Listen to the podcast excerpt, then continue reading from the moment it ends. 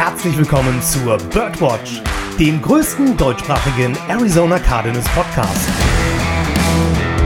Powered by eurer German Bird Gang.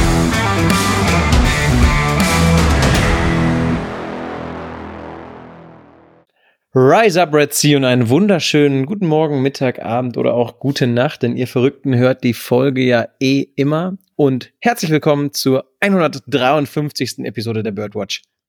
Ja, ich bin's wirklich. Ich bin's, euer Lukas und ich bin endlich mal wieder zurück, nachdem ich mir eine Woche länger Urlaub gegönnt habe als Dennis und Joshua. An die beiden erstmal Props dafür. Die Folge habe ich mich äh, auf einem Weg mit der Bahn nach Hause gehört und äh, hat sehr Spaß gemacht, die zu hören. Ich fand eure Meinung sehr gut. Vielleicht greifen wir davon ja auch das ein oder andere heute auf. Mal sehen. Aber, nur dass ihr es wisst, ich bin heute nicht alleine hier. Heute ist aber nur einer von den drei Gestirnen mit dabei. Und in diesem Sinne, moin moin zu dir, lieber Dennis. Ja, moin moin und welcome back, Mr. Lukas. Thank you very much. Dennis, wie geht's dir? Ja, du, es ist relativ warm für einen Spätherbsttag, also von daher ist es okay. Ähm, Sag mal, ist Bremen in einer anderen Klimazone als Bielefeld? nö, aber wir haben 18 Grad, das ist für Ende November gar nicht verkehrt. Ende November. Ja, Dennis, hast du mal auf den Tacho geguckt? Es ist der 31. Juli. ja, der kleine Herbst möchte abgeholt werden im Juli. Hallo. Äh, Ah. Nein, es, es, also ähm, ich rede von Hitzewarnungen quer durch die Welt und in, in Bremen regnet es seit Tagen fast gefühlt ununterbrochen. Ähm, ja, äh, also es- es fühlt sich schon an wie im Herbst, deswegen sage ich ja gar nicht so, gar nicht mal so kalt für Ende November. Kleiner Side-Fact an dieser Stelle. Ich war letzte Woche, wo ihr schon wieder aufgenommen habt, war ich mit der Jugendgruppe von der Kirche segeln in den Niederlanden. Und ich kann mich nicht daran erinnern, wann wir so schlechtes Wetter beim Segeln hatten. Es hat geregnet ohne Ende. Du musstest ständig aufpassen, dass du nicht die nassen Klamotten wieder anziehst, wenn du irgendwie das Segel wieder hochziehen musstest oder wenn es in eine Schleuse ging oder sonst was. Also da, das Wetter hat dies Jahr auch gar nicht so gut mitgespielt. Wir sind sogar einen Tag im Hafen liegen geblieben, weil es so wellig war oder weil der Wind auch so stark war. Das war echt unschön. Aber was willst du machen, ne? Wetter kannst du nicht kontrollieren. Äh, nö, eben drum. Also wir haben den Juni ja schon mal schon gut gehabt. Also da war vielleicht der Sommer dieses Jahr schon im Juni. Sollten wir uns immer mehr darauf einstellen, weil der August soll ja auch nicht viel besser anfangen. Ähm, ja, schauen wir mal. Genau. Und, liebe Community, ihr wisst, wie es läuft. Wir starten einen Aufruf, wenn einer von uns nicht kann. Heute ist Joshua verhindert. Der ist heute leider nicht mit dabei. Aber wir haben wieder einen Aufruf gestartet und es ist eine bekannte Stimme dabei, die vor gut einem Jahr, sagte er eben, ungefähr vor gut einem Jahr, mal mit dabei war. Einen wunderschönen guten Abend, lieber Matthias. Hallo, hallo. Wie geht's, wie steht's? Ähm, gleich im Wetter sorgen wie ihr, würde ich sagen. Also gerade als Fahrradfahrer mehr im Homeoffice, als ich sein will, weil ich immer morgens rausgucke und mir denke, das lasse ich heute. Heute Ähm, nicht. heute nicht. Bist, bist du doch so Ähm. flexibel, das selbst zu entscheiden, ne? Spontan? Ähm, gerade aktuell ja, weil durch die Ferienzeit wenig Leute im Büro sind. Dann, dann ist es relativ egal, von wo ich arbeite. Ah, okay, das ist cool. Ähm, ja, das ist sehr angenehm. Ähm, genau, ansonsten kann ich mich auch nicht beklagen. Nenn uns doch noch ganz schnell die Stadt, damit wir hier dieses, das Dreieck auch schön aufspannen können in Deutschland. Wo sitzt du? Äh, Im wunderschönen Koblenz. Im wunderschönen Koblenz. Ja, hör mal. Nicht schlecht, Herr Specht. Gut, Männer, ich glaube, uns geht es so wie der ganzen Community mit dem Wetter. Das Wetter ist und wird einfach leider nicht besser. Vielleicht, wenn wir diese Folge nachher hochladen, vielleicht reißen die Wolken dann ja auf und wir haben einen wunderschönen Sternenhimmel. Man kann es ja nur hoffen.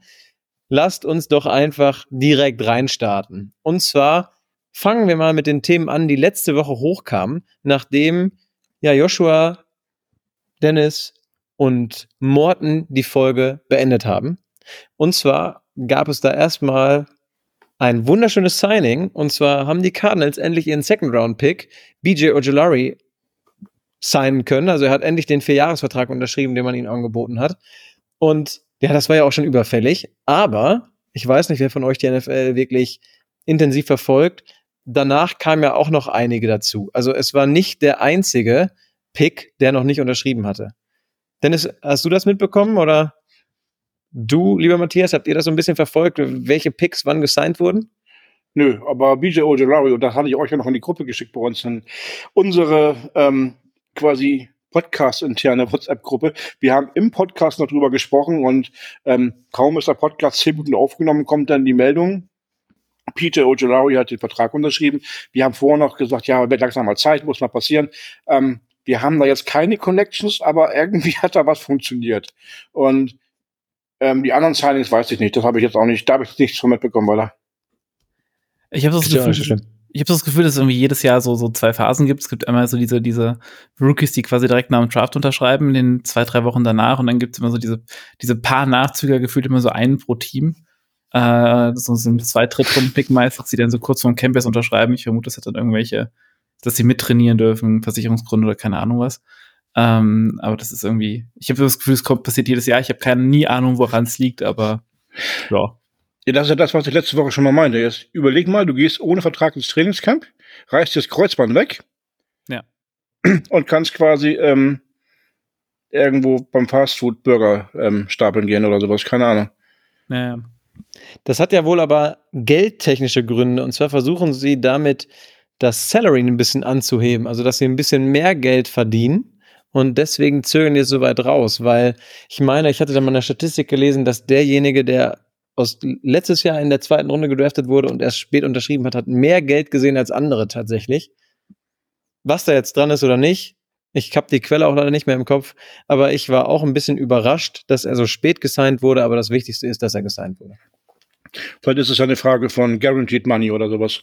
Dass er halt vielleicht ein bisschen mehr Guaranteed hat als andere, die früher gesigned haben oder so. Jetzt, wo du sagst, es ist wirklich so. Es hängt mit dem Guaranteed Money zusammen. Ich glaube, die, die Gesamtsumme ist ja irgendwie festgelegt mit den Draft Picks. Das ist ja, da gibt es gar nicht so viel Genau. Verhandlungspotenzial. Es Ja. gibt da nicht, aber es hängt mit dem Guaranteed Money zusammen. Also Ja. desto länger die es rauszögern, desto mehr haben sie die Hoffnung, mehr Guaranteed Money als der andere zu machen. Das ist ja bei den meisten Verhandlungen, die ähm, länger dauern. Zu, ich sag mal, zu 90 Prozent das Thema ist ja irgendwie Guaranteed Money. Ja, genau. Ja, oder, ja. oder wie man das Gehalt generell verteilt über die Laufzeit oder wie auch immer. Ich meine, die zweite Offseason Ojolari-Story ist ja auch, dass er immer noch nicht fit ist. Ähm, so, das heißt, gerade bei Spielern, die dann irgendwie eine gewisse Verletzungsanfälligkeit haben, ähm, verstehe ich dann auch die Teamperspektive zu sagen, okay, vielleicht sind wir hier ein bisschen vorsichtiger. Und dass man da dann vielleicht in den Meinungen auseinandergeht. Kommt vor. Ja, klar. Gucken wir mal, was sonst noch so passiert ist. Die Cardinals haben noch ein paar neue Spieler gesigned, denn sie haben den Center Pat Elfline gesigned, den Longsnapper Jack Coco, den Tight End Goff Swaim, den Wide Receiver Davian Davis, der übrigens die Nummer von DeAndre Hopkins geerbt hat. Und wir haben den Wide Receiver Caden Davis gesigned. Wir haben die, den Tight End Chris Pierce Jr. entlassen und der Longsnapper Matt Hembrow wurde auf die Injured Reserve List gesetzt. Das erstmal so dazu. Und ich würde sagen, Jungs, wir haben hier ja gerade so ein bisschen schon drüber gesprochen, ja, was ist denn, wenn man vielleicht noch nicht so ganz fit ist? Und das geht direkt mit über in die Nachricht, die eigentlich am Tag danach kam. Und zwar haben die Cardinals bekannt gegeben, wer auf die PUP-List gesetzt wurde, die Physically Unable to Perform List. Und da stehen, stand jetzt drauf Murray und Zach Ertz, beide ja mit dem Kreuzbandriss. Äh, Der Linebacker BJ Ojolari, haben wir gerade eben drüber gesprochen, der sich ja auch das Knie verletzt hatte. Und unser Cornerback Garrett Williams ist auf der Non-Football Injury List. Aber das war ja auch eine Verletzung, die er sich, meine ich, im College schon zugezogen hat und die er jetzt auskuriert. Und da auch ein Kreuzbandriss, wenn ich mich jetzt nicht täusche, ne? Genau, meine ich, habe ich auch so Ja. im Kopf. Ja. Jetzt würde ich sagen, lasst uns direkt mal, weil wir gerade drüber sprechen, einmal über dieses Publisten-Thema sprechen und ganz besonders über dieses Publisten-Thema mit Kyler Murray. Also, dass Kyler jetzt auf der Publiste sitzt, überrascht, glaube ich, keinen Cardinals-Fan, der die Cardinals verfolgt, oder? Nee. Gut, da sind wir uns ja schon mal einig. Was nur sehr, sehr interessant ist, ist, wie sehr sich über Kyler Murray nach wie vor, ich nenne es jetzt mal, das Maul ein wenig zerrissen wird, weil es jetzt herauskam, dass es keinen Schedule gibt, wann er wie, wo auf dem Platz stehen wird, wann er wie, wo zurückkommen wird, etc. pp. Und dazu würde mich als allererstes mal eure Meinung interessieren. Und Matthias, fang doch mal bitte an. Was ist denn deine Meinung dazu? Also ich glaube, das muss man so ein bisschen zweigeteilt beantworten, weil die erste Frage ist, glaube ich, ähm, gibt es keinen Schedule und oder wird kein Schedule kommuniziert? Weil, also so, also es wird schon offensichtlich irgendeine Form von Reha-Plan geben, der, der, der irgendwelche Meilensteine hat und auf Basis von dem Erreicht dieser Meilensteine werden dann Sachen angepasst und so weiter und so fort. Das heißt jetzt irgendwie dieses, es gibt da gar keinen Plan, klingt irgendwie immer sehr viel nach, wir schauen mal, als es dann eigentlich ist. Ähm, das zweite ist, ähm, meine eigene zugegeben etwas unsportlichere Erfahrung mit Knieverletzungen ist, dass, dass es wirklich einfach schwer vorhersehbar ist und ähm, gerade bei einem jungen Spieler erst große Verletzungen, wo keine Erfahrungswerte da sind, zu sagen, ähm, wir, wir machen da keinen Druck drauf. Es geht, es tut immer weh, das zu sagen, aber es geht für die Cardinals dieses Jahr um nichts. Ähm, da zu sagen, wir warten einfach, bis es wirklich soweit ist und machen da überhaupt keinen Druck und kommunizieren da auch keine Erwartungshaltung in der Öffentlichkeit, ähm, klingt für mich erstmal an der Stelle sinnvoll. Ähm, und hat den zweiten Vorteil, dass man sich auch noch so ein bisschen dadurch, dass man sich offen hält, dass Kyler startet, ähm, sich ein bisschen die, die, die Fragen erspart dazu, wer jetzt der Starter auf Quarterback ist, wenn die Saison beginnt, weil solange Kyler eine Option ist, kann man sagen, wenn Kyler da ist, spielt er. So, wenn klar ist, dass Kyler länger ausfällt, dann wird vielleicht mal gefragt, ob das jetzt Clayton Tune oder doch Colt McCoy wird. Und vielleicht will man sich diese Frage auch noch nicht stellen lassen. Kleine Korrektur, wenn du auf der, ich nenne sie, ich nenne sie liebevoll Pup-Liste, wenn du auf der Pub-Liste oder Pup-Liste bist, darfst du die ersten vier Wochen nicht spielen. Also die Frage nach dem Starter hat sich erledigt für Kyler. Na, in, in, noch, in nicht, Week 1.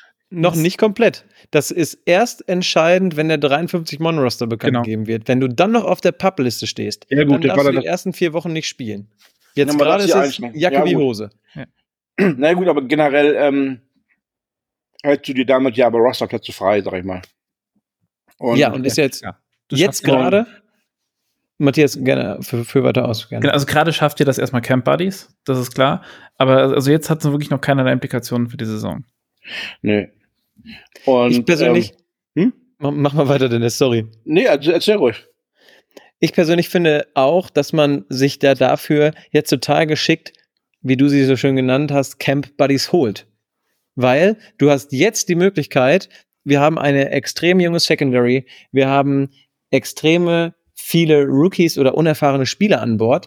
Du kannst dir jetzt Veteranen reinholen, von denen die Rookies lernen können, die dann aber im Laufe des Camps vielleicht langsam ausscheiden und wo die Rookies merken, okay, also machen wir das mal so und so, wo sie selber vielleicht sehr dran geschult werden können. Und das finde ich gar nicht so verkehrt. Wir wissen ja alle, oder wir haben die Bilder bestimmt alle gesehen, dass ein Kyler Murray trotzdem an der Seitenlinie steht. Der ist trotzdem jedes Mal da. Der ist auch den ganzen Tag in der Facility, weil er da trainiert, weil er bei den Meetings dabei ist, etc. pp. Aber dass du jetzt gerade die ganzen Spots auf deinem Roster füllen möchtest, um zu gucken, na, haben wir hier vielleicht noch einen Diamanten, der geschliffen werden muss, der vielleicht durch den Draft nicht gekommen ist, sondern eher durch Free Agency oder whatever, finde ich, ist ja erstmal völlig legitim und richtig. Es gibt da noch so eine, so eine rein praktische Komponente. Also gerade in so Camp-Phasen spaltet man ja das Team irgendwie auf, macht dann irgendwie erste Gruppe Offense, zweite Gruppe Offense und so weiter und so fort. Und an der Stelle, wo, wo Rosterplätze einfach mit, mit verletzten Spielern gefüllt sind, die nicht mittrainieren können, ähm, kann ich weniger Übungen machen als Trainer. Ähm, das heißt, allein dafür will ich das quasi schon, schon, schon nutzen. Genau, einmal das und du hast ja gerade nochmal die, die Ergänzung, die, die Signings vorgelesen, Lukas. Da sind ja einige bei, die man durchaus einfach nur als ähm, Camp-Bodies betrachten kann. Aber zwei Namen habe ich dabei gehabt, wo ich sage, okay, theoretisch könnten die sogar, ich sag mal, ein Foto bekommen und eine Runde weiter landen. Ähm, zum einen ist es äh, ähm, der Kollege Josh Swain, der ja auch Veteran Titan ist. Ich glaube, von den Cowboys war er, wenn ich mich jetzt nicht täusche. War er früher. Und ähm, wir haben halt Zach Ertz, der noch in der Verletzung ist, ähm, der vielleicht am Anfang der Saison noch gar nicht performen kann. Da, dann haben wir eigentlich nur noch ähm, ja, Troy McBride auf der Thailand-Position, den man wahrscheinlich in der Situation auch als Gesetz betrachten könnte. Und deswegen sehe ich bei äh, Jeff Swain sogar die Tendenz vielleicht, wenn er sich gut schlägt und ähm, die Verletzungskarten günstig für ihn fallen, dass er sogar vielleicht im, im 53-Mann-Roster als Platzhalter für Zach Ertz landen könnte. Ähm, der zweite Name ist Pat Elflein. wir haben uns, der war bei den Vikings früher, wenn ich das gerade richtig weiß, ne? Und der hat ja auch schon einige NFL-Erfahrungen. Das heißt, wir haben ja auch die Center-Position als eine Position ausgemacht, wo wir uns selbst nicht so einig waren, wen wir da eigentlich hinstellen wollen. Und wenn er sich im Trainingscamp jetzt beweist, könnte man ihn durchaus mehr als Camp-Body betrachten und ähm, als ähm, vielleicht sogar Option als Center für die Saison. Um das einmal schnell zu unterstreichen, was du gerade gesagt hast, Geoff Swain war nicht nur bei den Do äh, Cowboys, wie du schon richtig gesagt hast, sondern er war auch bei den Titans. Und um ganz schnell zu Pat Elfline zu kommen, der war bei den Vikings und, lass mich nicht lügen, bei den Carolina Panthers war der auch noch. Und er hat über die Zeit, meine ich, 40 Starts als Center und unser dänisches Taschenmesser hat ja nur sechs. Also bitte, liebe Community, das sind jetzt Zahlen, die habe ich heute im Laufe des Tages gelesen und gehört. Bitte, wenn ich da falsch liege, seid nicht streng mit mir. Aber man weiß erstmal, in welche Richtung das geht. Das ist natürlich ein ganz schöner Unterschied in den Starts. Und ganz ehrlich, Dennis, ich bin da voll bei dir mit dem Pat Elfline Signing. Da war ich schon mal überrascht. Das finde ich eigentlich total gut, weil du somit auf der Center-Position auch noch ein bisschen mehr, ja, wie soll ich es nennen, ein bisschen mehr Konkurrenzkampf hast. Vielleicht kitzelst du aus dem einen oder anderen noch ein bisschen was raus. Ja, ich sag mal, das ist ein Name, wo keiner am Ende des Camps sagen wird, wenn du ihn rausschmeißt oder cuttest, wie kannst du nur? Aber das ist ein Name, wo du ähm, vielleicht sagen kannst, ey, wird da positiv überrascht. Wir haben hier in Anführungsstrichen keine Star Offensive Line rumstehen, ähm, wo sich die Creme de la Creme rumtummelt. Wir haben hier diverse Baustellen, die haben alle ihre, ihre Issues ähm, oder sind halt noch unerfahren, wie unser First-Round-Pick. Ähm, vielleicht kann man den einfach damit reinstellen und wie gesagt, ähm, bei ihm sehe ich sogar eine realistische Chance, dass er das in 53 Mann Roster schafft und in Woche 1 auf dem Platz stehen. Je nachdem, wie sich die Center-Situation allgemein entwickelt jetzt in den nächsten Wochen. Ich glaube, man nimmt sich da einfach den Druck raus, darauf zu hoffen, dass sich irgendwer entwickelt. Also Throwhold mir auch ein Risiko einfach, weil einfach nicht die Erfahrung da ist. Ich habe die Alternative, die sonst noch rumflutet, ist äh, John Gaines da spielen zu lassen, der aber, ich weiß nicht, ob im College überhaupt Center gespielt hat. Ähm, also es ist ja, das wären ja alles Optionen, wo man einfach auf gewisse Entwicklungen oder darauf hofft, dass sie jetzt einen Sprung machen. Und mit Elfern holt man sich da, glaube ich, so eine, so, eine, so eine Baseline rein, einfach, die, die das einem da ein bisschen angenehmer macht, halt nicht darauf hoffen zu müssen, dass irgendeiner von den anderen beiden funktioniert. Um das einmal, ich habe mich gerade noch mal schlau gelesen, um das einmal noch mal hier mit den ganzen Sachen, mit den ganzen Zahlen zu belegen. Also 2017 war Pat Elfline Minnesota Vikings Center und hat 14 von 14 Spielen gestartet. 2018 hat er 13 von 14 Spielen gestartet. 2019 war er Left Guard. 2020 war er ein Spiel als Center im Einsatz und 2021 in Carolina war er neun Spiele als Center im Einsatz und hat die Spiele dann halt auch gestartet. Also da siehst du schon, okay, der Mann hat einfach auf der Position Erfahrung. Und wenn ich das gerade richtig im Kopf zusammengerechnet habe, auch ähm, in der Offense gespielt, wo ein gewisser Drew Petzing im Staff war. Du bist eine Maschine, Matthias. Vollkommen richtig. Ja. Und er hat aber auch, das muss einmal erwähnt werden, ich muss den Witz einfach bringen, er hat für so einen O-Line-Collars ja auch einen hervorragenden Namen, ne? Recht hast du. Ja, absolut richtig. Um noch einmal ganz schnell bei Goff Swaim reinzugucken, er hat, genau, Cowboys hatten wir eben gesagt und Tennessee Titans, hat über die Jahre 694 Receiving Yards, hat 44 Spiele gestartet und hat fünf, fünf Touchdowns gefangen. Also, wie du schon gesagt hast, ein absolut guter Trainings-Buddy, Camp-Buddy, der aber auch die Wahrscheinlichkeit oder die Möglichkeit hat, sich durch das Camp zu profilieren, um in den aktiven Roster zu rutschen. Und er scheint, ja? Also nee, machen wir weiter. Er scheint ja dadurch, dass er erst so spät gesigned wurde, auch nicht unbedingt so begehrt zu sein in der NFL, dass man ähm, ihn nicht vielleicht sogar ins Practice Squad schieben könnte, ähm, um ihn auf Halde zu haben, sag ich mal. Das Ganze ist natürlich jetzt für Bernhard ein bisschen blöd, ne? Das wäre jetzt auch mein nächster Punkt gewesen. So, immer wenn, wenn die Cardinals einen Titan holen, denke ich mir immer so ein bisschen, ach, schade. Aber aus rein ähm, sportlicher Sicht ist Geoff Swain wahrscheinlich die bessere Variante. Ähm, bei allem ähm, ja, deutschsprachigen Patriotismus, den wir da gegenüber Bernhard an, an, an, an, an Start gehen, aber ich glaube, für die Cardinals ist es so rum besser. Und ähm, die, die Stats, die du von Geoff Swain genannt hast, waren jetzt ja nicht so überragend groß, aber ich glaube, ich habe ihn auch immer eher als Blocking-Teil, glaube ich, gesehen. Wäre ich voll bei dir. Um gerade einmal der Vollständigkeit halber zu sagen, welche Leute denn überhaupt bei uns im Tight End Raum sitzen. Da sitzt Blake Whiteheart als Rookie, Noah Tobiai ist, hat zwei Jahre Erfahrung, Geoff Swain, mit dem wir gerade ausführlich gesprochen haben, Bernard Seikowitz, Trey McBride und Joel Honigford. Also. Du hast ja kurz vergessen. Ja, der, den habe ich nicht Oder, genannt, so. weil er jetzt gerade natürlich auf der Pub-Liste sitzt. Das heißt, er steht im aktiven Roster gerade gar nicht drin, sondern steht dann halt unten drunter als Pub-List. Deswegen natürlich, der sitzt da auch noch mit im Raum, aber als aktive Spieler sind gerade die, die ich vorgelesen habe, da. So, und jetzt mal eine Theorie in den Raum geschmissen, die mir gerade so in den Kopf schießt. Was haltet ihr von der Idee? Oder, oder, oder wie realistisch haltet ihr das? Angenommen, wir haben jetzt ja den Zach Ertz inaktiv. Über seine Qualitäten brauchen wir ja nicht sprechen.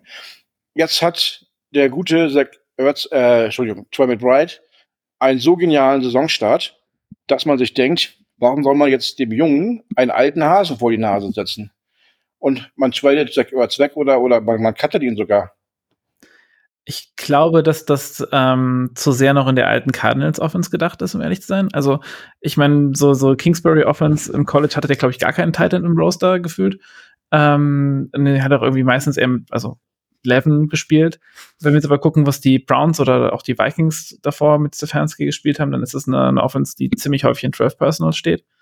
Ähm, also auch gerne mal und, und generell einfach mal gerne mehr Titans verwendet. Das heißt, ich glaube, das ist gar keine Entweder-Oder-Frage, sondern ich glaube, dass die sehr gut auch nebeneinander funktionieren können. Mhm. Die Frage ist ja, nimmst du den Dead Cap, den er dir bringen würde, wenn du ihn cuttest, nimmst du ihn einfach so in Kauf. Ich habe mir die Vertragsdaten mal gerade aufgemacht. Dies Jahr würde er einen Deadcap von 14,5 Millionen haben, nächstes Jahr 2024 von 5 Millionen.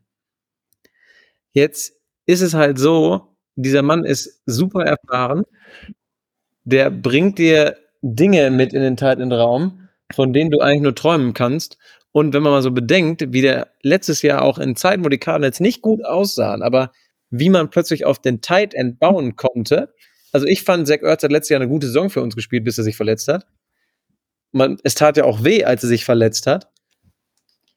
Ich weiß nicht, ob man ihn so leichtfertig abgeben würde. Na, ich habe unter der Prämisse gesehen, dass Trey McBride wirklich genial startet und man in ihm die Zukunft sieht und quasi das nicht verbauen möchte indem man Zach Ertz wieder zum Teil Number One macht. Na klar, kann man, wie Matthias schon richtig sagt, auch beide nebeneinander spielen lassen. Aber es ist dann die Frage, ob man das dann vielleicht überhaupt möchte oder ob man dann vielleicht jemand anders dazu holt. Der, ähm, und dass die Cardinals nicht davor schrecken, Deadcap mitzunehmen in diesem Jahr, gerade in diesem Jahr, haben wir bei der Andrew Hopkins gesehen. Da hast du vollkommen recht, das stimmt, voll und ganz. Ich glaube, da steht auch generell so ein bisschen die größere Frage dahinter, wie krass wir gerade am Tanken sind, wie gerade wir im Roster Rebuild sind. Also Zach Ertz ist nicht mehr der Jüngste. Das heißt, wenn die, also die Cardinals, die ja frühestens in der, in der, in der 2024er Saison, eigentlich eher in der 25er Saison wieder wirklich kompetitiv, ähm, dann wird der nicht keine Rolle mehr spielen, aller Wahrscheinlichkeit nach. Und dann zu sagen, wir nehmen jetzt noch Kapital aus ihm mit, finde ich ein voll valides Argument. Wobei dafür halt auch ein Szenario kommen muss. Ne? Wir reden immer noch einen Spieler, der irgendwie Richtung Mitte 30 geht, ähm, der gerade aus einer langen Verletzung kommt. Ähm, da muss schon irgendwie das sein, dass er irgendwie schnell zurückkommt, schnell wieder gut spielt und dann irgendein Contender an Titan verliert. Das ist das einzige Szenario, das ich sehe, in dem irgendjemand für ihn tradet. Ja, definitiv, gebe ich dir vollkommen recht. Also irgendjemand auf die Idee kommt zu sagen, oh Mensch, ich hole das mal ähm, Zach Ertz ähm, aus Juxendollerei das wird auch nicht passieren. Nee, das stimmt. Aus Jux und Dollerei wird man ihn nicht holen, weil er dafür auch einfach zu teuer ist. Und du musst ja auch beim Trade immer berücksichtigen, genau das, was du gesagt hast, Matthias. Das ist wirklich ein Contender muss richtigen Need haben für einen Tight End, dem man dann im Endeffekt noch so viel Geld bezahlt. Ich meine, Aber Dennis, was haben die Cardinals vor zwei Jahren für ihn bezahlt? Das war auch ein Fünftrunden-Pick und, und ein Rookie-Corner. Also, das, das, das viel mehr holt man da nicht raus, eher weniger. ja, das war doch, war das nicht sogar Tay Gowan, der Safety, den man Ja, das war abgegeben so, hat? so, ein- so, ein- so, ein, so, ein, äh, so ein Data Analyst Starling, der irgendwie dann aber nie gefruchtet hat. Naja, Ty Gowan war es, glaube ich, aber das ist Cornerback, wenn ich richtig. Also da war Matthias, glaube ich, richtig. Alles gut. Ich ähm, will mich da auch nicht zu weit aus dem Fenster lehnen. Alles gut. Also das war jetzt, ähm, war jetzt nicht teuer für die Cardinals, für die Idee, die man damals hatte. Damals war man ja Contender und brauchte einen Talent. Ja. Von daher ist genau das Szenario gewesen, was du auch gerade beschrieben hast. Ähm, nur diesmal wäre man Seller statt Bayer. Ähm, aber genauso kann es natürlich wiederkommen, ja. Genau, aber mehr als ein Sechs-Runden-Pick sehe ich da nicht mehr passieren. Wäre auch vollkommen okay, aber dann hast du die von der Payroll. Wenn jemand den Vertrag so übernimmt. Und dann passt das schon. Dennis, es war aber ein sehr, sehr schönes Gedankenexperiment, muss ich ehrlich sagen. Weil wir alle wissen, dass man bei diesem neuen Regime in Arizona gerade noch nicht hundertprozentig weiß, was sie tun und was nicht. Ich finde aber, dass sie nach wie vor einen sehr, sehr guten Job machen. Und ich finde das einfach wirklich richtig gut, was sie da gerade machen. Also, also bei aller ähm, alles ist möglich äh, Mentalität, die gerade noch vorherrscht. Ähm, ich finde, sie sind konsequent, weitgehend konsequent, dass sie ein Stück weit nicht konsequent sind, da kommen wir nachher noch zu. Aber sie haben auf jeden Fall die Eier, Entscheidungen zu treffen, die vielleicht nicht jedem gefallen. Vor allem revidieren sie gerne Entscheidungen des vorherigen Regimes. Also ähm, die beiden letzten First Runner von, von Steve Keim, also Simmons und, und äh, äh, mit sich am Schlauch. Ähm, Collins, meinst du? Selvin Collins. Ja, Ja. sorry. Ähm, äh, das erste, was sie gemacht haben, ist die auf andere Positionen zu schieben. Ähm, das ist halt auch irgendwo, irgendwo ein Signal, wenn ich irgendwo hinkomme und direkt mal die erst die größten Entscheidungen des letzten Regimes einfach mal sage, ja, nee, Freunde, so nicht. Und die auf andere Positionen schiebe. Das heißt, so generell alles zu hinterfragen, scheint ein Ding zu sein, das gerade passiert, notwendigerweise, muss man dazu sagen. Da hast du mir gerade eine Vorlage gegeben, Matthias. Unbewussterweise, das war nicht abgesprochen. Ähm, also Vergleiche mit dem vorherigen Regime. Ich habe dann eine Aussage gelesen, Cliff Kingsbury hatte die Prämisse, Spieler sind Profis und sollten sich auch so verhalten. Äh, Jonathan Gannon hat die Prämisse, die Spieler müssen zwischendurch auch mal ein bisschen ähm, gepusht und angeschubst werden, weil sie sich vielleicht nicht unbedingt wie Profis verhalten, wenn man ihnen zu viel Spielraum gibt. Ja, also das ist nochmal auch so, ähm, ich revidiere mal mein Verhalten gegenüber der ganzen Truppe mal und ich mache es mal ein bisschen anders. Also das, ne, du warst, passt ja an das, was du gerade gesagt hast. Ich habe heute während der Arbeit so ein bisschen nebenbei Carnets Underground laufen lassen. Und dabei ist mir aufgefallen, dass genau das, was ihr gerade hier besprecht, genau darüber wurde auch bei Carnets Underground gesprochen. Und zwar, dass Kyler Murray vor die Presse gegangen ist und teilweise auch das alte Regime unter Cliff Kingsbury kritisiert hat. Und gesagt hat, ja, wir waren nicht auf derselben Seite und ich will mich aber ändern und ich will als Leader vorangehen. Und das passt ja auch super zu dem Thema, was ihr letzte Woche besprochen habt, Dennis. Es war ja eigentlich genau so, dass Kyler jetzt endlich mal vor die Kamera kam mit dieser Flight Plan Folge und einfach mal quasi Einblicke gegeben hat, die man vorher von ihm noch nie gesehen hat. Die ihn, finde ich, ein bisschen ja, menschlicher, sage ich jetzt mal, erscheinen ließen, weil es halt einfach diesen Rehab-Prozess von ihm einfach mal komplett wiedergespiegelt hat. Und das ist halt so der Quarterback zum Anfassen, den man sich, glaube ich, in Arizona ganz, ganz lange gewünscht hat. Und wenn man mal so mitbekommt, dass Steve Keim an der einen oder anderen Stelle ja immer noch versucht zu sagen, ja, hier, der Junge hat sich auch einfach unter uns nicht richtig entwickelt und wir haben ihm das gesagt und damit kam er nicht klar. Ich finde ehrlich gesagt, dass das, was Steve Keim da gerade macht, in der, in dem ein oder anderen Medienformat in den USA, der versucht auf ganz, ganz eklige und billige Art und Weise seine Weste reinzuwaschen. Aber jeder sieht dadurch, wie das neue Regime in Arizona handelt, das, was er gemacht hat, einfach scheiße war. Tut mir leid.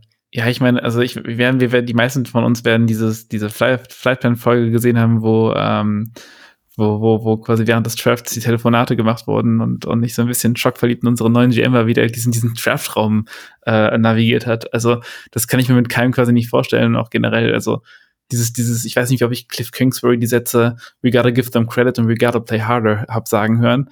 Also irgendwann waren auch irgendwie diese, diese, wirkte das mehr wie so eine Platte mit Sprung als wie eine Pressekonferenz bei, bei denen am Ende. Ja, Dennis hatte ja auch schon das Bullshit-Bingo für die Pressekonferenzen der Arizona Cardinals nach den Spielen vorgeschlagen. Das haben wir leider nie umgesetzt. Wenn wir das mit kurzen gemacht hätten, mit Shots, Gefährlich. dann glaube ich, hätten wir jeden Montagmorgen extrem verzecht erlebt. Homeoffice ist das Stichwort. Homeoffice. Schachmatt in einem Zug. Dennis, du hast mir den Segway da vor drei Minuten hingestellt. Ich würde ihn mal schnell nutzen wollen, wenn du nichts mehr jetzt gerade hier zu diesem Thema hast. nein, nein, mach mal. Wir haben darüber gesprochen, das Regime ist konsequent. Aber ist es so konsequent? Jein. Denn Buddha Baker hat ja schon vor längerer Zeit nach einem neuen Contract gefragt und hatte gesagt, hier Leute, ich spiele nicht für euch, wenn ihr das nicht, wenn ihr mich nicht zum Hype heißt bezahlten Safety macht. Das war ja die erste Aussage, die rauskam. Dann später war es so, dass gesagt wurde, ah, äh, hm, ich möchte einfach nur so bezahlt werden, dass es fair ist. Und jetzt ist da etwas passiert. Und zwar hat der gute Buddha Baker einen, eine Gehaltserhöhung bekommen. Und zwar letzten Donnerstag kam die ganze Sache hoch. Und zwar ist es so, dass er 300.000 als weiteren Signing-Bonus bekommt und 2,1 Millionen als Incentives und Bonuses verdienen kann. Was genau dahinter steht, das wissen wir alle noch nicht. Das ist noch nicht raus. Ganz, ganz wichtig ist für Jonathan Gannon, das hat er danach in einer Pressekonferenz gesagt, ich zitiere einmal, he plays the game, in my opinion, how the game should be played. Das zeigt also, ich erinnere da gerne an Monty Ossenfords Pressekonferenz, der ja Buddha Baker eigentlich ständig als Leitbild der neuen Arizona Cardinals gesehen hat. Das zeigt halt, dass das neue Regime generell ihn unbedingt in der Facility haben will, was ja auch keiner von uns jemals verneinen würde. Das ist allerdings noch nicht alles. Es ist auch so, dass der Salary im Jahr 2024 für ihn auf 14,2 Millionen Euro angehoben wurde. Jetzt sagt mir doch bitte erstmal eure Meinung zu dieser, ja, zu dieser quasi Gehaltserhöhung. Ich bin ein bisschen, bisschen gespalten dazu. Also, ähm, es ist so, also auf der einen Ebene, ich müssen glaube ich nicht drüber reden, dass das Bruder das sportlich wahrscheinlich wert ist. Ähm, die Frage ist dann so ein bisschen, wie passt das in die Gesamtstrategie rein? Ich glaube, das ist, was du mit dem Konsequent eben so ein bisschen abzählen wolltest. Ähm, und wie realistisch ist das Buddha Baker halt noch, noch, noch alterstechnisch und so weiter und so fort ähm, Teil der neuen erfolgreichen dann hoffentlich Arizona Cardinals sein kann. Buddha ist, korrigiert mich, wie alt? Ich weiß es gar nicht genau. Ähm, ich habe es gerade offen. Er ist 27 Jahre alt und 209 Tage. Ich hatte 27 im Kopf, das kam mir gerade zu jung vor. Ähm, aber also mit 27 hat man nämlich schon noch die Chance, dass er irgendwie, also bis 30, 31 kann er vielleicht sinnvoll spielen. Dann kann er schon noch Teil von einer neuen Cardinals-Generation sein. Das heißt, es ist wahrscheinlich auf der Ebene vertretbar. Die andere Ebene, die man, glaube ich, aber nicht, die, die so ein bisschen schwer zu greifen ist und die auch schwer zu quantifizieren ist, ist, dass man schon auch irgendwo erfahrene Leader in einem Team braucht, irgendwie so Spieler, die vorangehen können, Spieler, die auch so ein bisschen da nicht angezweifelt werden. Also ich, ich glaube, dass Kyler sehr viel angenehmer ist und sehr viel besser ist, als der medial dargestellt wird. Aber ich glaube, dass so jemanden wie, wie Buddha zu haben, der halt irgendwie uneingeschränkt einerkannt ist als so, ein, so, eine, so eine Leitfigur, ähm, hat einen Wert für ein Team. Und an der Stelle, wo ich diese Figur abgeben würde oder da in den Clinch gehen würde, strahle ich auch zu meinem gesamten Team sowas aus von, okay, gerade ist eh alles egal, gerade gerade ist es alles nicht so viel wert und dann komme ich, glaube ich, sehr schnell in so ein Stimmungsproblem. Ähm, deswegen, ich glaube, es ist unterm Strich ähm, die sinnvolle Entscheidung, auch wenn man es, glaube ich, langfristig gerade auf der strategischen Ebene hinterfragen kann. Dennis, was sagst du? Ja, ich kann Matthias da im Grunde eigentlich nur zustimmen. Also mal, Im ersten Moment ist es vielleicht eine kleine Inkonsequenz, wenn man sagt, hier gibt es keinen neuen Vertrag und dann ähm, gibt es ein bisschen doch was, aber es ist ja kein neuer Vertrag. In dem Sinne wahrscheinlich nicht das, was Kyle, äh, Kyler, sage ich schon, was Buddha Baker sich am Anfang des, der Offseason mal vorgestellt hat. Das ist, glaube ich, mit Sicherheit nicht geworden, was er jetzt bekommen hat. Ähm, deswegen ist es so eine kleine Inkonsequenz, ihm da jetzt entgegenzukommen, aber unterm Strich ist es so ein bisschen, ähm, ja, wie, wie, wie soll man das beschreiben? Ähm, also die Cardinals kommen ihm da jetzt entgegen, ähm, reichen ihm da ein bisschen die Hand nach dem Motto, ey, du kriegst keinen neuen Vertrag, machen die auch nicht zum bestbezahlten Safety der Liga, aber du bekommst was von uns. Ähm, und das ist so ein bisschen ähm, Zuckerbrot und Peitsche, ich weiß nicht, ob man das so nennen möchte, aber es ist halt so ein bisschen, ähm, man klickt nicht ein und gibt ihm den neuen Vertrag ohne Wenn und Aber, den er haben wollte. Man tradet ihn auch nicht als, ähm, als das, was er als Alternative vorgeschlagen hat, sondern man behält ihn. Man sagt, was man von ihm hält, also alles Gutes, was man von ihm hält, und gibt ihm dann trotzdem ein bisschen mehr Geld. Also das ist so, so ein bisschen ähm, eine, ich nenne es mal eine positive Inkonsequenz. Ich glaube ganz ehrlich, dass man damit auch ihn so ein bisschen nicht nur beschwichtigt hat, sondern vom, vom, vom Positiven und Guten überzeugt hat.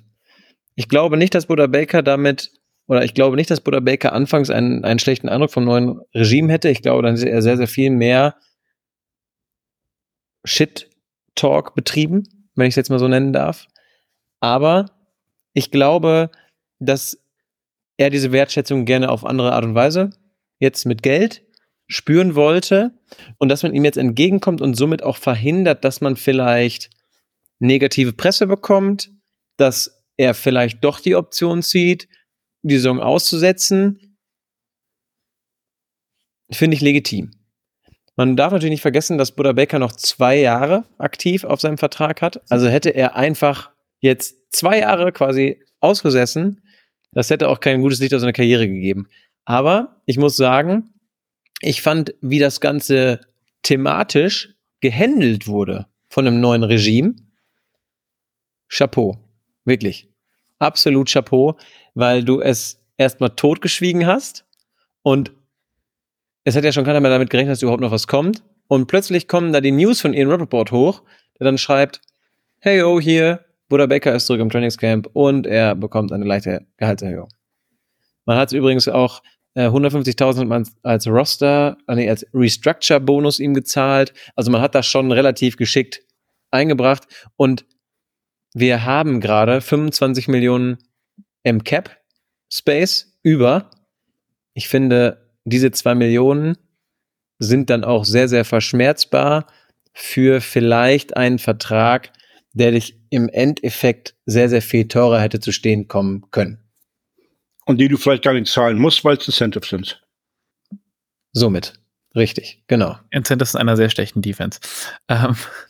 Ja gut, aber du weißt ja nicht, wie genau die definiert sind. Ja, ne? klar, klar, aber äh, ja. ich performen Leute einzeln auch höher, wenn das Umfeld um sie herum besser ist. Ne? Also das ja, ja, da gebe ich generell schon recht, aber vielleicht sind es ja an irgendwelche persönlichen Quoten, ja. wie ähm, also ich, wenn du zehn Sex schaffst oder, oder, oder fünf Sex schaffst oder wenn genau, du so und so viel Tackles machst. Irgendwie sowas, klar. Die, die, die gehen sogar in der schlechten Defense hoch bei Safeties, insofern, das, das wäre sogar äh, das Gegenargument. Ich glaube, was ja. man übrigens auch noch mit reinnehmen kann in so eine Diskussion, ist die Frage, also so, wenn ich offen kommuniziere, dass ein Trade für mich eine Option ist, dann ist das immer auch ein Austesten meines Marktes. Ähm, und ich kann mir vorstellen, dass der Markt für, für Buddha nicht das war, was er erhofft hat und dass das Monty so ein bisschen erwartet hat und deswegen so ein bisschen einfach ausgesessen hat. Weil, also realistisch müsste ein neues Team wahrscheinlich so 16 Millionen für ein Safety zahlen. Und ich sehe wenig Teams, für die das Sinn machen würde, so viel Kapital in, jetzt noch in Safety zu stecken, die das quasi über irgendwas drüber bringen würde. Ähm, das heißt, ich glaube, der Markt war auch einfach nicht so riesig und die Cardinals haben einfach das Schlaue gemacht, ihn das ein bisschen sehen lassen und dann so ein Wir treffen uns in der Mitte Angebot gemacht, mit dem beide Seiten so ein bisschen gesichtswahrend da rauskommen. Das hast du wirklich sehr schön auf den Punkt gebracht. Und am Ende hast du einen der besten Safeties für dich spielen und hast ihn quasi beschwichtigt mit, sagen wir jetzt mal, zwei Millionen und ein paar Incentives. Und natürlich, man darf nicht außen vor lassen, er hat das eine Jahr, ich habe eben versucht, rauszufinden, wie viel mehr Geld er jetzt in 2024 bekommt. Das äh, habe ich leider in der kurzen Zeit nicht geschafft. Kann ich eventuell bis nächste Woche nochmal versuchen, das rauszufinden. Aber ich glaube, es ist für beide Parteien jetzt so die angenehmste und beste Lösung. Du kannst ihm ja im nächsten Jahr immer noch einen neuen Vertrag geben. Ne? Nächstes Jahr sind wir ein Jahr schlauer. Dann weißt du, wie das ähm, neue Regime eine Saison lang funktioniert hat. Dann hast du vielleicht auch mehr eine Idee davon, wohin die Reise gehen wird. Ob wir ähm, tatsächlich über 2025 reden können als Angriffsjahr, ähm, als Contender. Oder ob man sagen muss, äh, das ist noch ein bisschen zu früh gegriffen, wir brauchen noch ein Jahr mehr. Und du hast jetzt erstmal quasi diese Entscheidung einer, also eines richtigen neuen Vertrages erstmal um ein Jahr vertagt und kannst ähm, das erstmal jetzt zum Gucken ausnutzen und dann siehst du, ähm, was im Frühjahr passiert. Ganz genau. Ist ja erstmal alles so, finde ich, gut gelaufen. Wenn man auch gesehen hat, er war ja auch sofort wieder aktiv. Und ich weiß nicht, habt ihr die Videos gesehen bei Instagram, wie er da wieder jubelnd und voller Elan auf dem Platz stand? Das war ehrlich gesagt schon sehr schön zu sehen, dass er einfach auch wieder so zurück ist und er sich in der Zeit, sag ich jetzt mal, auch nicht großartig verändert hat. Das hätte er auch gemacht ohne seine Gehaltserhöhung. Das ist einfach, das ist einfach seine Mentalität. Genau. Wenig unterhaltsameres als diese, diese, diese äh, Mic'd-Videos, wo Buda Baker dann irgendwelchen gegnerischen Offensivspielern seine Pets vor dem Spiel vorstellt, weil er die ja noch kennt, weil sie die ja kennenlernen werden während dem Spiel und sowas. Es ist einfach ein wahnsinnig unterhaltsamer, toller Spieler. Also das ist sehr ja. schön, den im, im, im Cardinals-Team zu haben. Ich höre da so ein bisschen raus, du erhoffst dir auch, dass er als Cardinal retired, oder? Äh, ich, Irgendwann also, mal. Ich, ich mag so One-Club-Man-Stories, ob es jetzt im Fußball oder im Football ist. Ähm, und wenn sich das irgendwie ergibt, dann gibt es da, glaube ich, schlechtere Spieler für. Bin ich total deiner Meinung. Wo wir jetzt gerade bei Buddha sind, Buddha spielt ja auch sehr physisch, oder? Wie Jonathan Gannon sagen würde, physical. Und physical kann man, glaube ich, auch die letzte Woche des Training Camps gut beschreiben. Da ging es richtig zur Sache und Jonathan Gannon war sehr zufrieden und ja, es fiel immer wieder das Wort Physical. Ich habe gerade eben einen Artikel gelesen von Darren Urban auf der Cardinals Homepage. Ich glaube, dass das, was Jonathan Gannon da auch gerade macht, dem Team sehr, sehr gut tut. Weil wenn man mal so überlegt, letztes Jahr war es sehr, sehr viel mehr Krampf und ach Mist, ich muss das jetzt machen, weil Cliff das will. Und nee, habe ich aber eigentlich keinen Bock drauf. Und was er jetzt macht, ist halt, er motiviert dir so, wie es Cliff halt einfach nicht hinbekommen hat. Ich habe so ein bisschen das Gefühl von so Dan Campbell im ersten Lions-Jahr-Vibes. Also so dieses, es entsteht so ein, so ein, so ein Gemeint, es könnte so ein Gemeinschaftsding entstehen, wo irgendwie über so viel über, wir gehen physisch all the way und daraus entwickelt sich dann ein Teamgeist, der viel tragen kann. Ähm, das ist, glaube ich, so, so auch das Best-Case-Szenario für die Saison, das erste, erste Dan Campbell Lions-Jahr. Absolut richtig. Ist ja auch eigentlich genau das, was du vor einem Jahr haben willst. Wenn ich mal dran erinnere, 2015, die All or Nothing Staffel, die jedem von uns bekannt sein dürfte. Also, sorry, zwischen das Team und, weiß ich nicht, irgendwie andere Leute oder zwischen die einzelnen Teammitglieder hast du nicht mal einen, einen, wie nennt man es so schön im Fußball, gibt es diesen Spruch, da kriegt man kein Frauenhaar dazwischen, ja. Also, das war eine eingeschworene Truppe, die für sich alles auf den Platz gegeben hat. Ja, Dennis, komm. Der musste sein. Ja, aber äh, ja, egal. das wäre jetzt wieder einer fürs Phrasenschwein gewesen, übrigens. Definitiv. Gut, dass wir ja. das nicht mehr haben. Sonst dazu, würde ich noch ärmer werden. Dazu kommen wir später noch. Genau, dazu kommen wir später noch. Ja, haben wir, hab, habt ihr noch irgendwas aus dem Trainingscamp, was, was ihr so mitgenommen habt, was ihr gehört habt? Also bisher haben sich ja einige Spieler so ein bisschen, also ich sag mal so, was man von Paul Kibisi oder Bo Brack so gesehen hat in den, in den Tweets. Äh, Paris Johnson, Will Hernandez, Keontae Ingram haben sich dann vorgetan. Äh, Tune hatte auch eine gute Rolle gespielt. Ähm, Hollywood Brown versus ähm, Marco Wilson war wohl ein gutes Matchup in den ersten Wochen, in den ersten Tagen. Ähm, also die Intensität ist da, das hast du ja schon mal eben auch erwähnt. Die Leute, die, die Spieler haben Bock. Und was ganz wichtig ist, unabhängig von allen sportlichen Leistungen. Ähm, ja, ich bin auch immer einer, der sagt, legt nicht zu viel Wert auf das, was da veröffentlicht wird, weil da auch gezielt das veröffentlicht wird, was ähm, man möchte, dass die Leute sehen. Aber bei allem, was du siehst und auch bei den Dingern, die jetzt nicht von den Cardinals direkt kommen, sondern auch von irgendwelchen Sideline-Reportern kommen, du siehst die überwiegend lächeln. Ja, du siehst da kaum mal einen, der da irgendwo die, die Fresse verzieht und irgendwie wirkt, aber gar keinen Bock hat auf das, was er eigentlich tut. Die sind alle mit, ähm, mit, mit Elan dabei und ähm, das ist eigentlich das, was mich positiv stimmt. So nach der ersten Woche, die, die, die wirken so, als ob sie brennen, auf dem, ähm, auf, auf dem Trainingplatz schon brennen. Und die Schnipsel, die man so in kleinen äh, Clips zu sehen bekommt, ähm, da ja gesagt, da sah äh, äh, Tune sah gut aus, äh, Will Hernandez, Paris Johnson sahen gut aus, Keontae Ingram sah gut aus. Ähm, ja, mehr davon. Ich, was ich immer ganz faszinierend finde, ist nach, dass nach so schlechten Saisons, wenn man so ein bisschen, ich weiß nicht, wie es bei euch ist, aber ich habe so nach der letzten Saison so eine leichte Footballmüdigkeit gehabt, einfach weil es dann aus Cardinals Perspektive doch so ein bisschen, ein bisschen unschön zu Ende ging. Und, und ich merke dann aber doch so, dass es mich nicht loslassen kann, wenn ich dann so die ersten Camp-Videos mitbekomme und dann irgendwie anfange herauszufinden zu wollen, wie irgendwie so Camp-Duelle aussehen und äh, man sich fragt irgendwie so, also gerade so die Sache mit der O-Line oder so, wie die aussehen wird oder ich finde auch immer noch, dass, dass man über Tune gegen McCoy, äh, McCoy so ein bisschen reden sollte. Ähm, wie, wie sehr einen dann auch selber solche Sachen immer wieder hochbringen und es ist jedes Jahr so ein bisschen faszinierend, an sich selbst zu sehen. Ähm, wie, wie einen das quasi wieder hochzieht, jedes Jahr in, in dieses Footballgeschäft rein. Das ist schon äh, sehr gut gemachtes Entertainment. Ja, absolut. Die wissen halt ganz genau, was sie zeigen können, was sie zeigen sollen, um auch zu uns hier, die ja völlig woanders sind, aber schön das Feuer rüber schwappen zu lassen. Wo ich jetzt gerade eine Sache habe, da bin ich mal auf eure Meinung gespannt. Also ja, Simmons hat letztens dann so während des Camps so ein kleines Handyvideo aufgenommen, sich bei den Fans bedankt, danke, dass sie da waren, etc. Er findet es gut, dass sie da sind und das Team nach wie vor anfeuern. Aber was ich interessant fand, war, ich weiß nicht, ob mir das nur so vorgekommen ist, deswegen frage ich euch, man hat doch möglichst versucht, immer nur die ersten Reihen beim Trainingscamp zu zeigen, oder? So kam es mir vor, weil ich hatte den Eindruck, dass das Stadion schon ziemlich leer war. Und im Vergleich zu den letzten Jahren sehr, sehr viel leerer als bei sonst Trainingcamps. Ich, also um ehrlich zu sein, ich habe da keine genauen Bilder aus den letzten Jahren. Also es wirkt immer sehr leer, finde ich.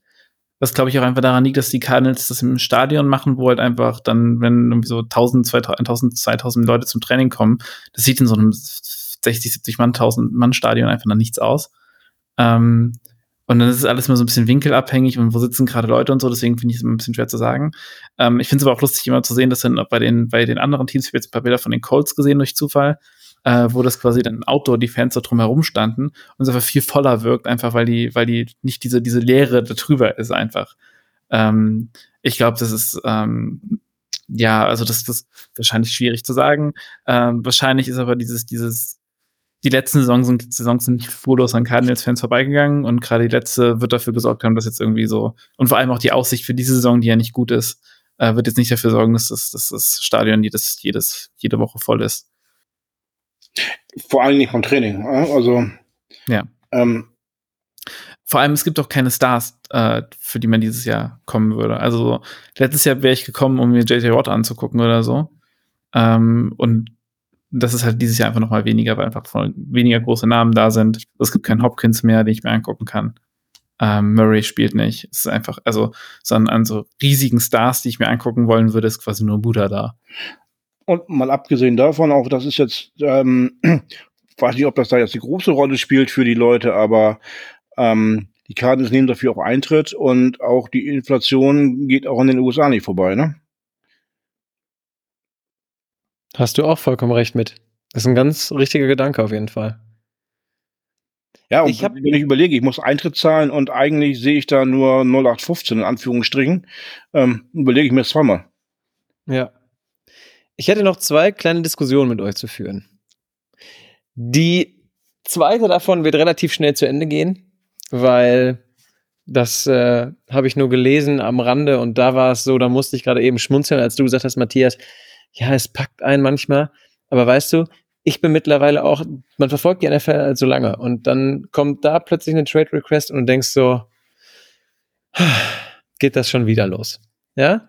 Dazu kommen wir aber später. Schöner Cliffhanger an dieser Sache. Ich habe heute, habe ich euch ja eben schon erzählt, ich habe heute Carnets Underground gehört und ich habe da eine ganz interessante These gehört. Und ich möchte gerne eure Meinung zu dieser These hören. Und zwar haben sie gesagt, dass Kyler Murray eventuell oder nach ihrer Ansicht sogar durch den Abgang von DeAndre Hopkins auf gewisse Art und Weise entlastet wird. Weil du selber wieder gezwungener bist, deine Playability rauszuholen. Du hattest sonst einen DeAndre Hopkins auf dem Feld, wo du gedacht hast, hey, wie hat JJ Watt so schön unter einem Bild geschrieben? Fuck it, Hop is down there oder Hop is out Hop's there. gotta be down there somewhere, ja. Genau, ja. Und bei jetzt der Situation, wo ein D-Hop nicht mehr da ist, ist Kyler vielleicht auch mehr darauf angewiesen, vielleicht in der Pocket zu bleiben, mehr das Spiel zu lesen, mehr zu gucken, okay, wer ist offen, wer, also mehr die Möglichkeit, sich selber zu profilieren. Dazu würde mich eure Meinung jetzt noch interessieren. Willst du, soll ich? Fang an. Ähm, ich ich finde den, den Begriff entlasten, glaube ich, ein bisschen verwirrend. Ich glaube aber, dass es unterm Strich für seine Entwicklung förderlich sein kann. Das auf jeden Fall. Weil, also, wenn man sich die letzte Saison angeguckt hat, dann, dann, dann, dann, dann, also zumindest die Spiele mit D-Hop zusammen, ähm, dann, was Kyler gemacht hat in, in fast allen Spielen, war halt, das versucht irgendwie so zu stellen, dass er irgendwie einen 50-50-Ball auf D-Hop werfen kann und dann, dann, dann lief das irgendwie halbwegs okay. Ähm, und dadurch, dass du diese, diesen, diesen Cheatcode oder diesen Easy Way Out nicht mehr hast, musst du, glaube ich, mehr durch deine Progressions gehen, äh, musst das Ganze ein bisschen systematischer angehen. Das heißt, ich glaube schon, dass darin, dass es sich dadurch an der Stelle jetzt irgendwie diesen, diesen Easy Way Out nimmt, kurzfristig gesehen, ähm, dass es zu einer langfristig besseren Entwicklung führen kann. Das Argument kann man in meinen Augen auf jeden Fall machen, ja. Sehe ich ähnlich. Aber ähm, diese ganze Thematik setzt voraus, dass er diese Saison auch wirklich spielen wird. Und da bin ich mir noch nicht ganz sicher, ähm, ob das passieren wird. Ich verstehe, was du meinst. Ich glaube aber, dass es trotzdem erstmal ein richtiges Signal ist, um da direkt zu Matthias anzuknüpfen. Weil du dich, ich, das klingt jetzt so doof, weil das, was ich jetzt sage, da könnte man das drauf anlegen und sagen, ja, der Lukas hier, der meint auch, dass diese Klausel in Kylers Vertrag damals total richtig war, weil der nämlich nur zockt. Nein, natürlich nicht. Der bereitet sich auf die Defenses vor, gegen die er spielt. Aber es bedarf jetzt vielleicht noch einem Hauch mehr. Und das ist ja diese, dieser Difference Maker. Das ist dieser Unterschied, den du in der NFL brauchst. Weil guck dir das mal an. In, bei Kyle Underground haben sie nämlich den ähm, Vergleich gezogen. Patrick Mahomes spielt das erste Jahr ohne Tyreek Hill und gewinnt den Super Bowl. Sonst war es immer so, egal, komm, Cheetah ist out there, los, weg. Und der rennt mir das Ding eh in die Endzone. Er hat schon immer noch Travis Kelsey. Er hat schon immer noch Travis Kelsey, ja, du hast damit vollkommen recht. Und er hat auch generell eine Spielanlage oder auch generell Spieler um sich rum. Ja. Das ist mit Und Coaches. richtig Coaches, das ist mit drei Viertel der Liga momentan einfach nicht zu vergleichen, weil wir halt alle noch in diesem Trainingscamp-Modus sind und die Chiefs ja wieder sehr, sehr wenig Spiele abgegeben haben. Aber ich glaube, dass es für Kyler sehr, sehr förderlich sein kann. Alleine für seine Karriere. Ja, das ist ein Glaskugelding. Du kannst genau andersrum aufziehen. Es könnte auch hinderlich sein, weil er seinen besten Spieler verloren hat. Also, es ist halt schwierig zu beurteilen. Ja, es gibt, es gibt ähm, Sachen, die sprechen für das eine, es gibt Sachen, für das sprechen für das andere. Ähm, wenn man den Keiler von der vor der Verletzung sieht, diesen introvertierten Nicht-Leader, sag ich mal, dann ist es vielleicht sogar schlimm, wenn der Druck mehr auf ihm lastet, weil er den gar nicht ab kann. Also, also du findest für alles, für jede Seite Argumente und ähm, deswegen ist das für mich jetzt auch schwierig einzuordnen. Du kannst, du kannst, du kannst sagen, ja, es kann für ihn absolut positiv sein, kann auch vorne nach hinten losgehen. Und erstmal muss er dafür auf dem Platz stehen. man wird es auch leider nie sagen können, weil es halt nicht nur der, der, Hop, der Hopkins-Faktor sich ändern wird zur nächsten Saison, es halt eine komplett andere Offense sein wird. Also ich glaube auch Teil dieses Hopkins, ich nehme einfach, ich werfe den Ball einfach zu ihm Ding, ist, dass es ja effektiv eine College-Offense war. Also klar eine an die NFL angepasste College-Offense, aber immer noch eine sehr collegeige Offense, die Kingsbury hat spielen lassen. Ähm, also keine extrem komplexen Schemes, wenig irgendwie Pre-Snap-Motion, all diese Dinge.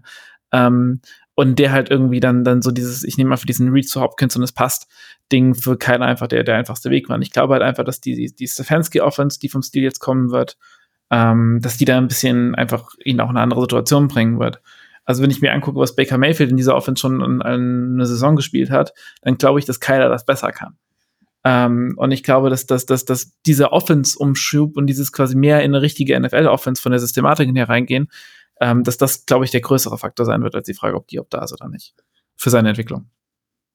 Mhm. Das, ist ein, das ist ein sehr schönes Schlusswort. Damit würde ich diese Debatte auch beiseite werfen. Kommt das, kommt das, was schnell gehen sollte?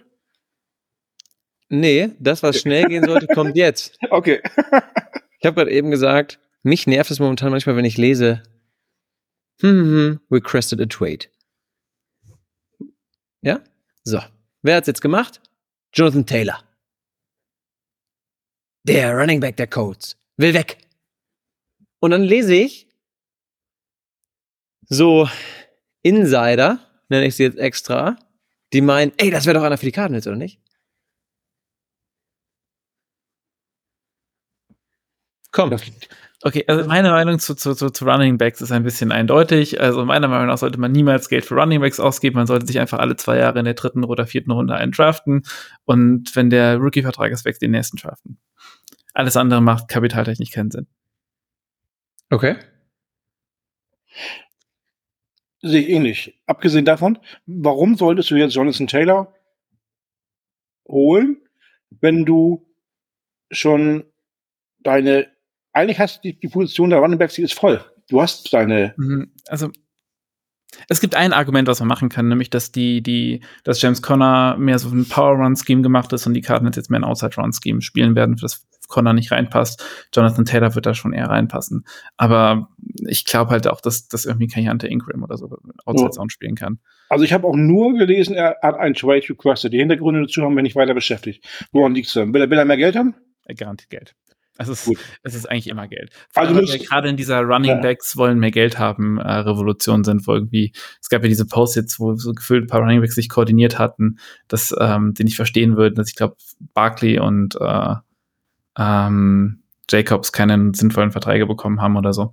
Ähm, also es gibt, glaube ich, gerade so ein, so ein leichtes, fast schon gewerkschaftsmäßiges Auftreten von Running Backs, die Geld haben wollen. Ich glaube, das Ja, das habe ich gelesen. Ja, also das, das wäre jetzt meine Einordnung, ohne Ahnung zu haben. Ja, also der zweite Part mit dem gewerkschaftsmäßigen Auftreten, das ist mir auch schon aufgefallen. Da springt ja gerade jeder für jeden in die Bresche.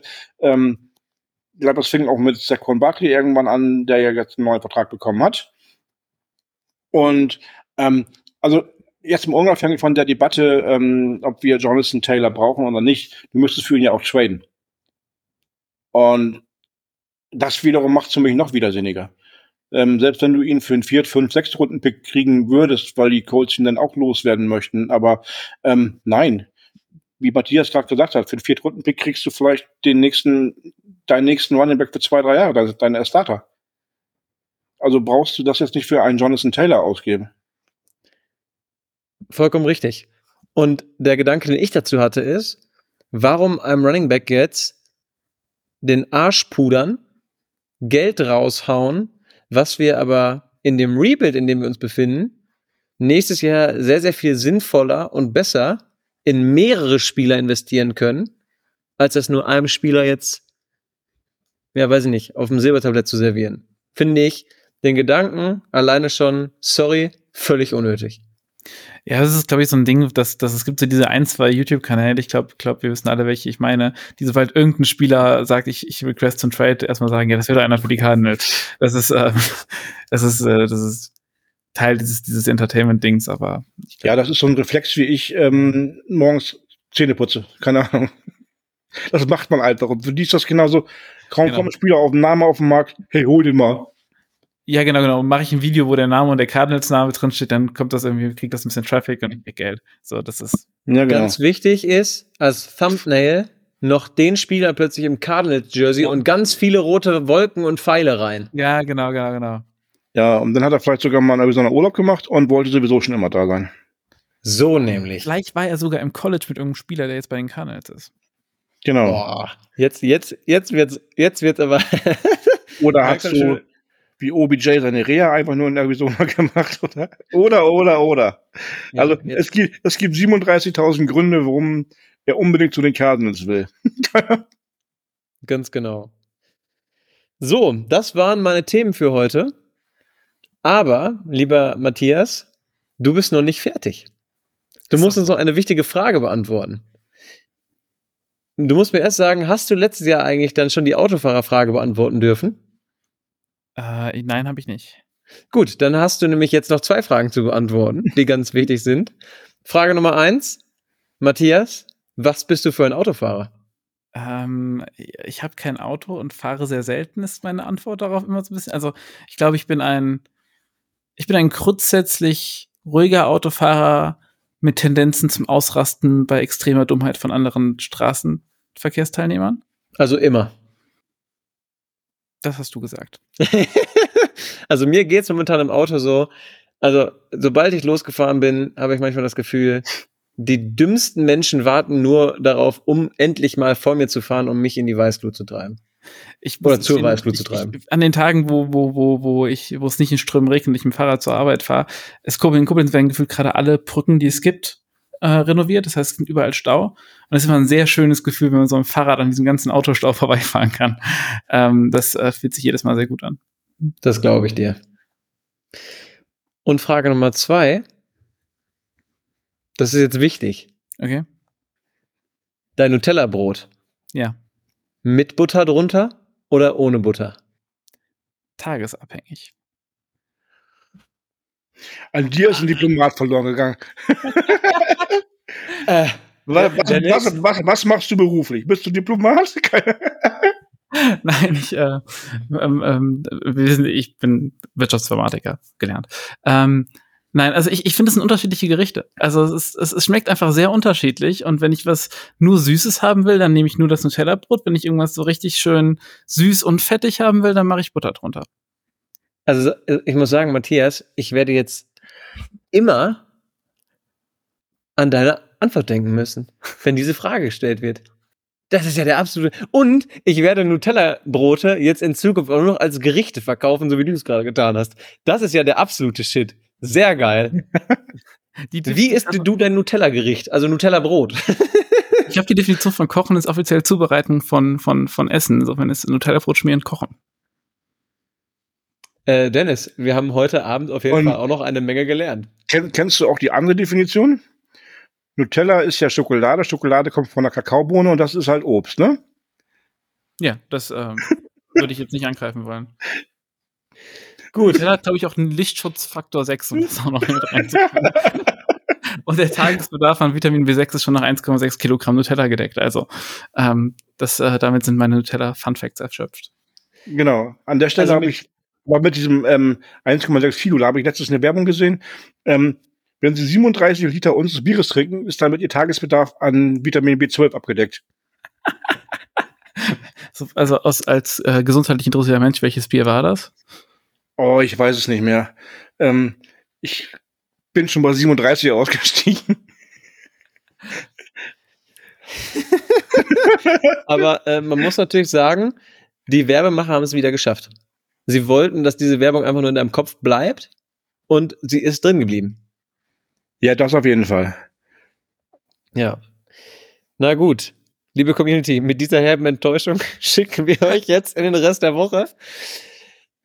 Matthias, vielen, vielen Dank, dass du dabei warst. Hat uns Gerne, sehr, gerne. sehr viel Spaß gemacht Mir mit auch. dir. Und wenn du demnächst einen Aufruf liest, bist du auch immer sehr gerne herzlich wieder willkommen. Und ich glaube, du kannst an dieser Stelle auch nochmal Werbung machen. Wir beißen nicht, oder? Überhaupt nicht. Also zumindest über Videotelefonat. Gut. Dennis, vielen, vielen Dank auch für deine Zeit. Es hat mir wieder sehr, sehr viel Spaß gemacht. Und liebe Bird Gang, euch vielen Dank fürs Zuhören. Und nächste Woche hören wir unser. Oh, oh, oh, oh, oh, oh, oh, da oh, oh, oh, der Podcast-Papi, der wedelt mit, mit dem Finger. Jetzt geht's aber los. Ja, ich wollte nur kurz loswerden, weil für alle, die es vermisst haben, wir haben vor der Sommerpause nämlich groß angekündigt, dass wir in der ersten Folge nach der Sommerpause verkünden, wohin unsere Spenden gehen oder unsere Spende geht ähm, fürs Phrasenschwein. Das haben wir letzte Woche nicht getan. Wir haben es heute auch nicht getan. Und da muss ich die beiden Jungs noch einen Bus werfen. Ich habe nämlich was in unsere WhatsApp-Gruppe reingestellt, worauf die beiden in der Sommerpause nicht reagiert haben. Ähm, doch Lukas hat geliked. Entschuldigung, Lukas hat es geliked. Aber die Diskussion ist dementsprechend noch nicht zu Ende geführt bei uns dreien. Und ähm, das sollten wir aber in der nächsten Woche tun. Oder bis zumindest bis zur übernächsten Folge. Weil nächste Woche könnte, ist eine Special-Folge geplant. Ob wir das dann da einbauen, ist dann die zweite Frage. Und, aber wir haben es nicht vergessen, wollte ich damit nur sagen. Ganz genau. Es ist nicht untergegangen. Und wir werden uns damit auseinandersetzen und spätestens in der 155. Folge sagen wir euch wirklich, wo das Geld hingeht und mit welchem Faktor wir unsere Phrasen versehen, um das noch ein bisschen aufzurunden. Perfekt. Vielen Dank für deinen Hinweis, Dennis. Das war sehr, sehr wichtig und richtig an dieser Stelle. Na gut. In Jetzt halte ich auch meine Klappe. Alles gut. In diesem Sinne, liebe Birdgang, habt einen schönen Restverlauf der Woche wir drücken uns allen gegenseitig diesen Daumen, dass das Wetter noch ein bisschen sommerlicher und besser wird. Und wir freuen uns darauf, wenn ihr in der nächsten Folge wieder dabei seid, wenn es wieder heißt Rise Up, Red Sea. Das war's für heute mit der Birdwatch, dem größten deutschsprachigen Arizona Cardinals Podcast. Powered bei eurer German Bird Gang. Präsentiert von den Hosts Joshua Freitag und Lukas Frerk.